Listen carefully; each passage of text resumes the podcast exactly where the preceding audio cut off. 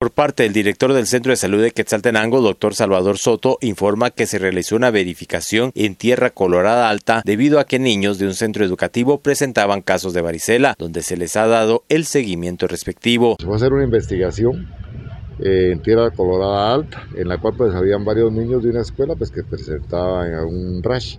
Entonces fuimos hacer eh, la investigación, se tomaron muestras y sí confirmamos casos de, de varicela. Entonces, eh, pero pues eh, se les hizo una evaluación médica, se tomó la muestra que se mandó al laboratorio nacional y pues estos eh, niños pues están bien y se les ha dado el seguimiento respectivo.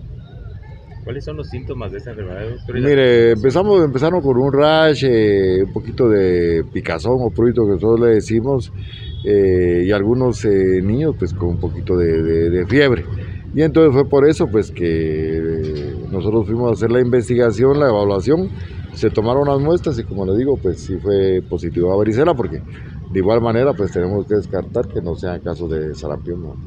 Las recomendaciones para los padres de familia, ¿cómo tratar? Bueno, eso, eh, el lavado de manos que es muy necesario, eh, si hay un niño pues que presenta eh, ronchitas en el cuerpo, fiebre, eh, pueda tener pues, eh, secreción nasal, mejor acudir a un servicio de salud y nosotros te lo vamos a estar prestando el servicio. Bueno, es algo viral, entonces eso se, pues, eh, ocurre a veces en diferentes épocas del año, pero como le digo, lo ideal es que no tengamos complicaciones y pues acudir a un servicio de salud y en este caso pues sí fuimos eh, personal del centro de salud y también tuvimos acompañamiento del área de salud eh, para hacer esta evaluación.